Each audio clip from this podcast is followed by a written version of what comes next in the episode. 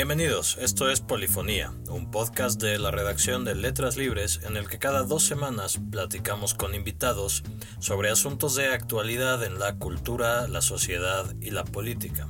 Yo soy Emilio Ribaud. A comienzos de marzo, el Go, un juego de mesa que tuvo su origen en China hace más de 2500 años, cobró una inesperada relevancia noticiosa.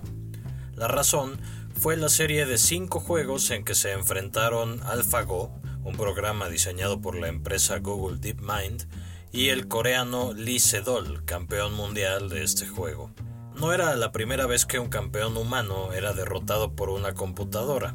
En 1997, la Deep Blue de IBM derrotó a Gary Kasparov en una célebre partida de ajedrez. En 2013, Watson, otra computadora de IBM, derrotó a dos jugadores humanos en el programa de concursos Jeopardy. Pero la superioridad de la inteligencia humana en el Go se consideraba incuestionable hasta hace poco tiempo. AlphaGo cambió ese panorama de manera contundente.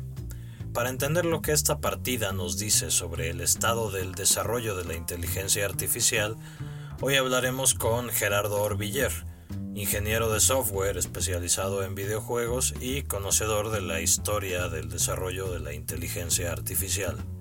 Gerardo Orbiller, gracias por esta entrevista y bienvenido. El papel de los juegos de mesa en el desarrollo de la inteligencia artificial no ha sido tal vez un papel central, pero tiene un cierto valor anecdótico. ¿Cuál ha sido? La investigación en inteligencia artificial en cuanto a juegos de mesa, como dices, no ha sido la parte central. Sí ha tenido un cierto factor, digamos, es una manera de dentro de un mundo acotado con ciertas reglas muy precisas, analizar el razonamiento. Entonces, por un lado ayuda que es un problema simplificado, con lo cual permite enfocarse a ciertos temas de buscar soluciones. Por otro lado, no ha sido tan popular como podría parecer, justamente porque ese mundo simplificado, las soluciones en ese mundo simplificado, muchas veces no se generalizan a la complejidad del mundo real, que no se rige por reglas tan sencillas. Por otro lado, en lo que es con el público en general, sí es de lo que más se entera la gente en cuanto a inteligencia artificial, porque hay un, un aspecto de competencia entre el hombre y la máquina, que siempre es interesante, ¿no? En particular yo creo que es muy interesante por eh, la posición que tiene el ser humano comparado con otros animales en cuanto a la inteligencia. No nos impresiona mucho de que un bulldozer pueda mover cosas que un ser humano no puede mover, porque estamos acostumbrados que en la naturaleza pues hay muchos animales que son más fuertes que nosotros. Pero a la hora de que nos topamos con una máquina que puede jugar ajedrez mejor que un ser humano y no hay ningún animal que lo pudiera hacer, eso sí es algo novedoso para nosotros. Pero lo interesante es que con AlphaGo sí hubo una diferencia ahí, que le podríamos llamar significativa comparado con otros juegos de mesa. Cuando Deep Blue le ganó a Kasparov, no fue porque se hiciera algún nuevo descubrimiento en teoría de inteligencia artificial, simplemente fue porque se pudo armar una computadora más rápida. Fue fuerza bruta. La manera en que un humano juega ajedrez y una computadora juega ajedrez es totalmente diferente.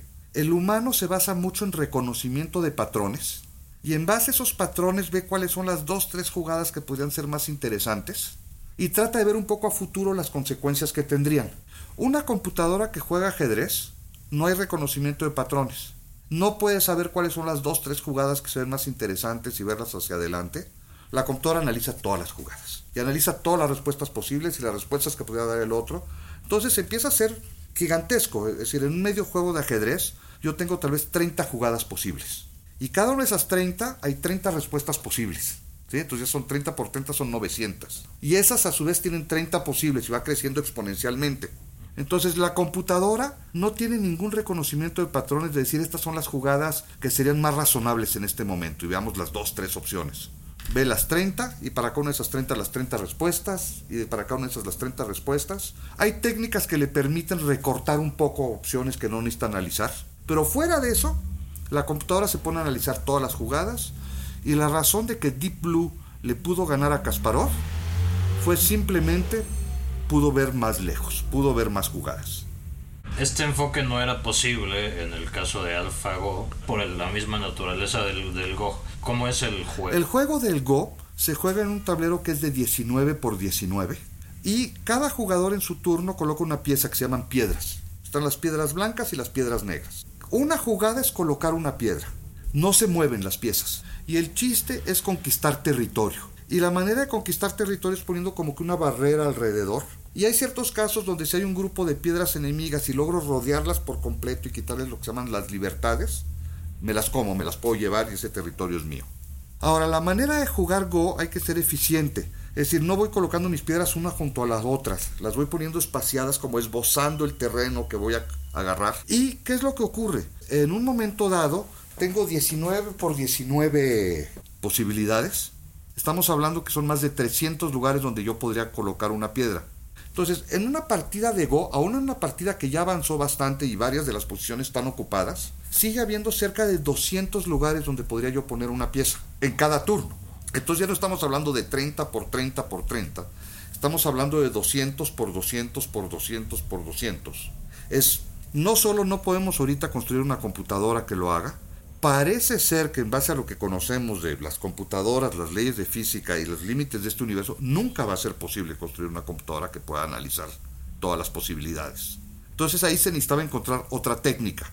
Si en Go es común de que un jugador coloque una pieza en un lugar porque dice yo creo que este lugar es como estratégico, me da, es importante, no sé en qué jugada me va a servir, pero mi intuición me dice que por aquí es importante que vaya controlando el territorio.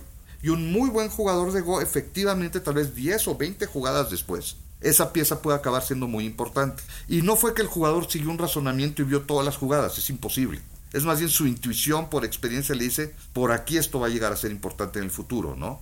Ahora, eso es muy importante porque desde el principio cuando se trató de hacer inteligencia artificial en las computadoras, de lo primero que se trató de hacer es a ver qué cosa hace la gente muy inteligente no sé, resolver problemas de álgebra o jugar ajedrez. Y resulta que ese tipo de cosas, que son difíciles para los humanos, resultaron ser relativamente sencillas para las computadoras. Cosas que los humanos ni siquiera pensamos que requieran inteligencia, porque las hace también cualquier animal, un perro, un gato, un hámster, que es poder tener con los ojos, ver el mundo que nos rodea, reconocer lo que hay, reconocer los obstáculos y poder caminar y pasearse por ahí. Eso es mucho más difícil que jugar ajedrez. El Go, la ventaja que han tenido hasta ahora los humanos sobre las computadoras es en este reconocimiento de patrones. ¿Cómo fue que AlphaGo le logró ya ganar a los seres humanos? Fueron varias piezas, varias partes. Una de ellas ocurrió hace como 10 años, en el 2006. A alguien se le ocurrió una manera de que la computadora pudiera analizar posibilidades futuras en un juego como el Go, sin necesidad de analizar todas, simplemente usando probabilidad y estadística. Dice, si hago esta jugada, cuáles son los futuros posibles que podría ocurrir. Y resultó dar buenos, ser una buena manera de resolver problemas en el juego de Go. Desde hace 10 años mejoraron significativamente los programas que juegan Go, simplemente no tratando de analizar todas las opciones futuras, pero con un muestro estadístico. El AlphaGo trajo unas nuevas innovaciones usando una técnica que se llama redes neuronales, donde tengo unas neuronas simuladas en la computadora y vieron que podía dar buenos resultados en reconocimiento de patrones ese modelo matemático inspirado en las neuronas reales. Daba buenos resultados, pero no lograban como que hacer algo con muchas capas de neuronas, digamos que la salida de una neurona se conecta a la entrada de la neurona que sigue y esta a su vez a la capa que sigue. Hace unos cuantos años encontraron nuevos algoritmos para que pudieran entrenarse sistemas de neuronas, de neuronas artificiales digitales con varias capas y que le llaman Deep Learning, aprendizaje profundo. Usando estas técnicas y poniéndole ejemplos de millones de partidas de Go al AlphaGo, lograron entrenar las neuronas para hacer dos cosas. Hay dos redes neuronales dentro de AlphaGo.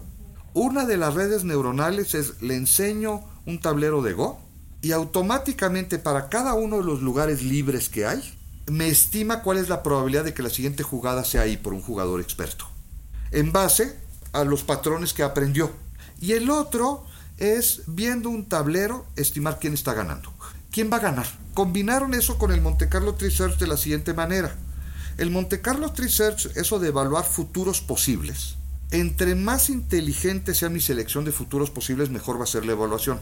Si en vez de hacer jugadas totalmente al azar hago jugadas más o menos razonables, es mejor la evaluación del futuro posible. Y también no necesito irme hasta el final del juego en mi muestreo, porque al final del juego tal vez está a 100 o 200 jugadas más lejos. Tal vez más me voy 50 jugadas más lejos y en eso uso la otra red neuronal que aprendió en base a ver un patrón quién está ganando. Entonces, con esas dos redes neuronales y el Monte Carlo Tree Search, ya se pudo mejorar significativamente el nivel.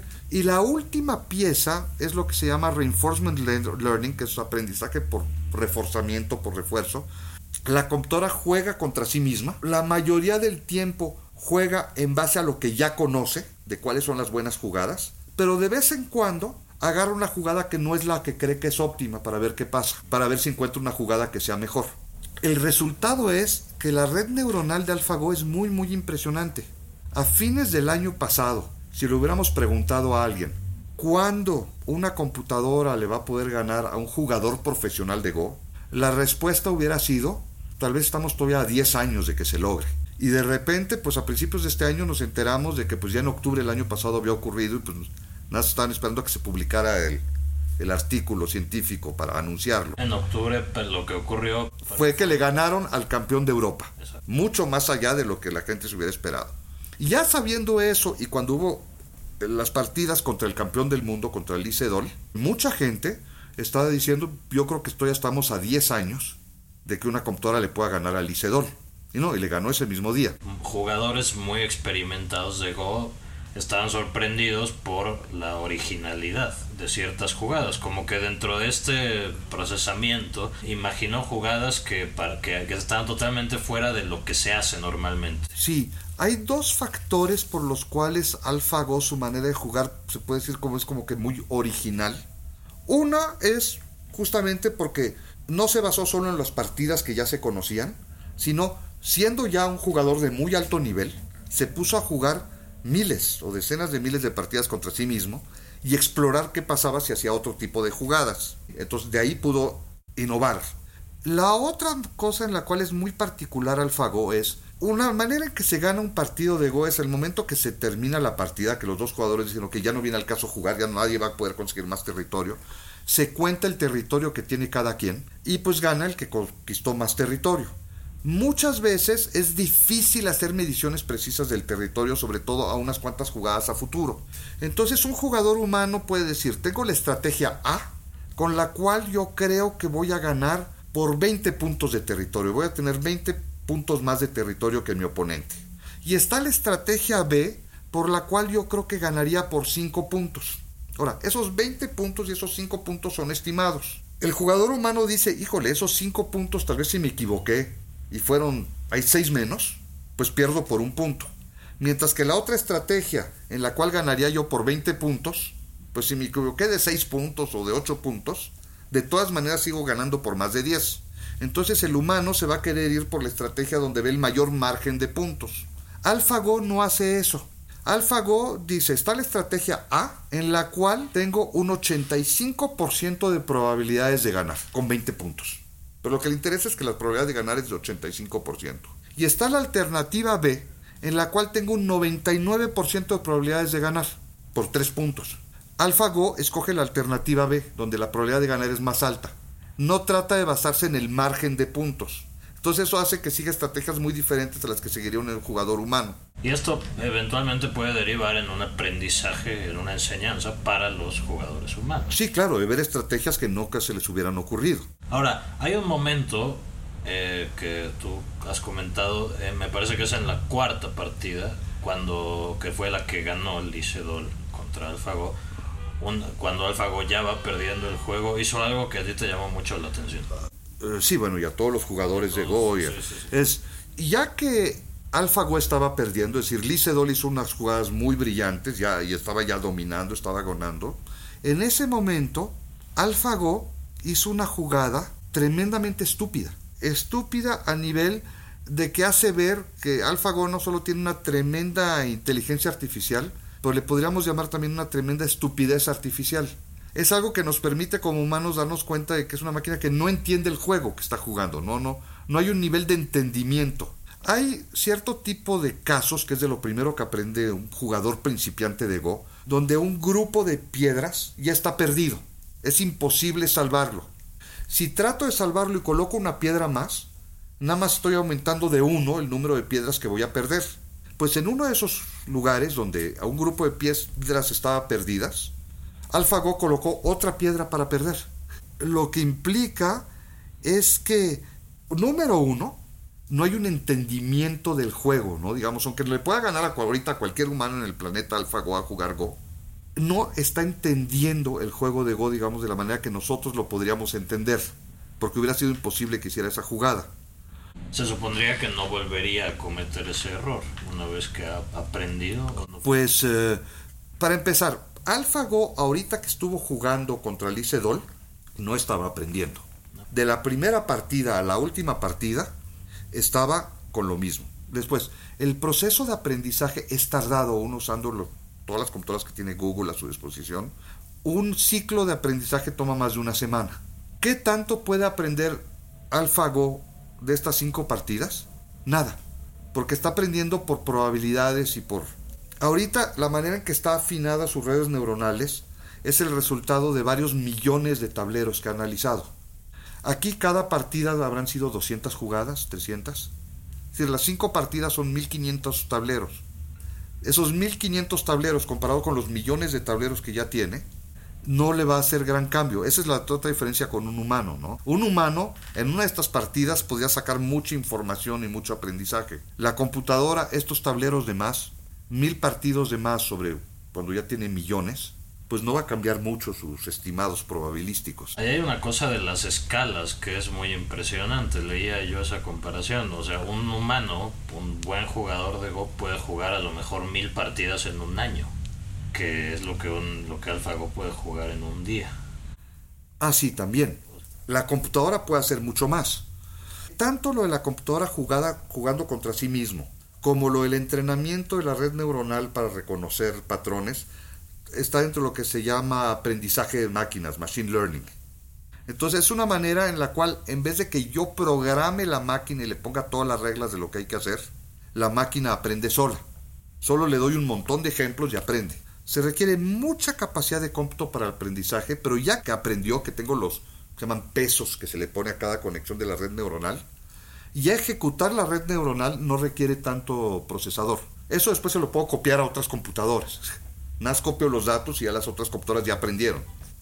Ahora, lo interesante es que usar una red neuronal no requiere mucho procesador. Para muchos casos algo que puedo poner en un teléfono celular.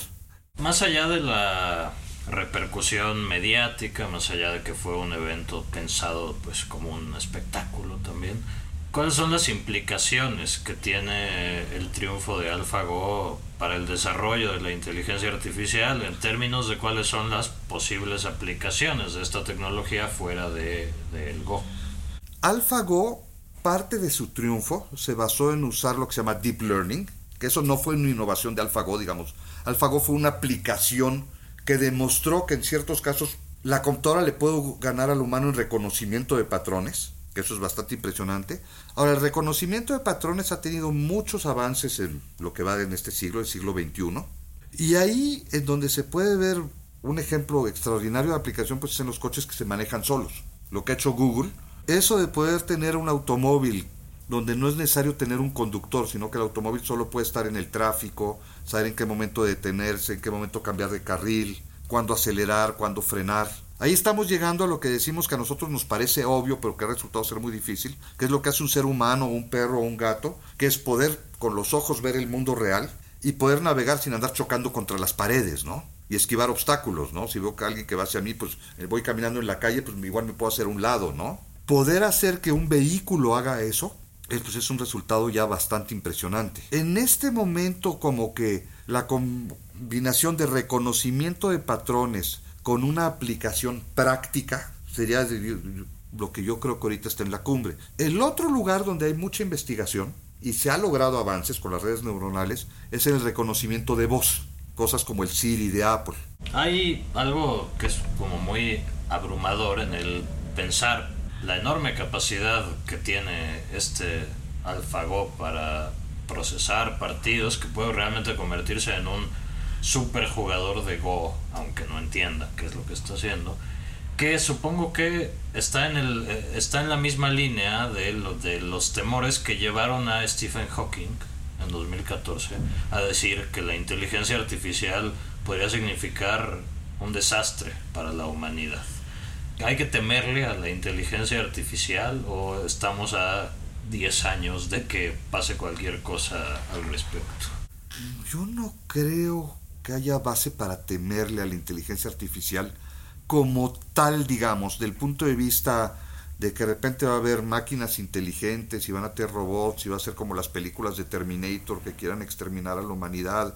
No suena muy creíble el asunto. Los verdaderos peligros van más bien por otro lado. Algo que ha ocurrido históricamente es cada vez que hay nuevo desarrollo tecnológico, a mediano y largo plazo la humanidad le ha ido mejor. Por ejemplo, desde la revolución industrial, aunque no está resuelto el problema de la pobreza ni nada, pero viendo el nivel de vida promedio, lo que tiene la gente a la disposición, medicamentos, ha habido un gran avance en la civilización. No quiere decir que todo esté perfecto, que sea una utopía, no estamos ni cerca, pero objetivamente sí se puede ver una gran mejora. Pero eso es a mediano largo plazo. A corto plazo han ocurrido tragedias. Sale una tecnología donde la tecnología puede hacer lo que hace un ser humano, que antes lo tenía que hacer un ser humano, y de entrada pues le quita el trabajo a esos seres humanos. Normalmente la solución que diría cualquier economista, bueno, lo que ocurre es que ahora estos seres humanos pues tienen que buscar trabajo en otra cosa. Ya llegamos al problema de la educación. Si tenemos seres humanos con una educación y cierta preparación que les permite hacer diferentes tipos de trabajos, pueden encontrar otro trabajo. Pero alguien que toda su vida, que no tiene un nivel educativo muy alto, toda su vida se ha ganado la vida haciendo cierto trabajo muy específico y de repente resulta que una máquina lo puede hacer mejor, se quedan sin trabajo y no tienen alternativa, es decir, esas personas perdieron su única capacidad de ingreso. Ahí es donde yo veo el, principal riesgo de inteligencia artificial, es algo que nos puede dar muchos beneficios hacia la larga. Siempre que hemos podido hacer que máquinas hagan el trabajo de personas, eso libera a las personas para que hagan otra cosa no estar como bestias de carga, por ejemplo, o hacer un trabajo que intelectualmente no es nada estimulante. Pero a corto plazo, cuando ocurre esa transición, pues siempre hay un gran grupo de humanos viejales entre la gente entre menos recursos, a quien más les afecta. Me, me decías antes, algo es inteligencia artificial hasta que ya sabemos cómo hacerlo y entonces ya deja de ser inteligencia artificial. Sí, eso es algo bastante común por ejemplo, jugar ajedrez, cuando empezó la investigación de inteligencia artificial, era considerado como algo de que requiere mucha inteligencia. Ahorita cualquier teléfono celular viene o le puedo poner un programa que juega ajedrez y mucha gente probablemente ya no lo considera eso como una prueba de inteligencia. Otra cosa, hace unas cuantas décadas, poder hacer un programa de computadora que viera una imagen, una foto y reconociera en qué lugares de la foto hay caras de personas, pues era un problema de inteligencia artificial y que no sabíamos cómo resolver.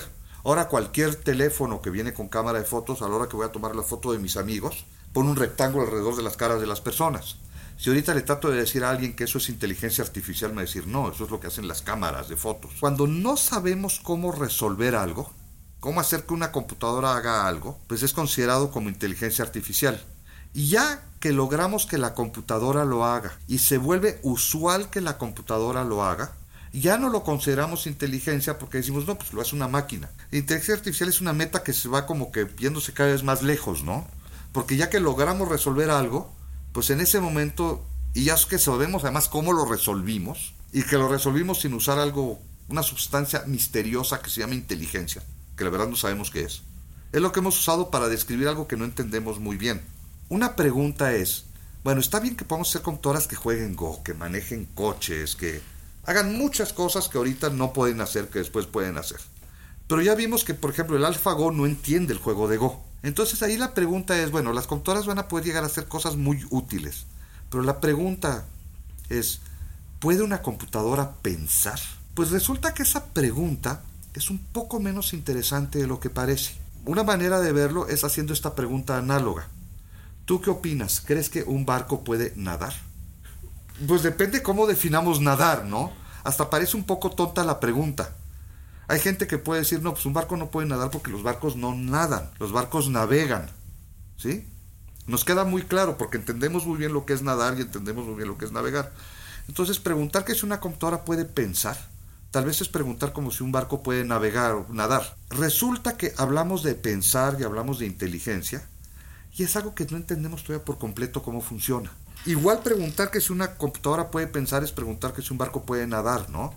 Es una definición que siempre se va adelantando. Esto, esto ya no es inteligencia. Tal vez a la hora que entendemos más la inteligencia, que ahorita estamos todavía relativamente lejos, podamos contestar esa pregunta. Hace unos 30 años ya ocurrió de que la gente se sobreentusiasmó con las posibilidades de la inteligencia artificial. Hubo muchos negocios que se pusieron, se invirtió muchísimo dinero en inteligencia artificial y no se llegó a mucho.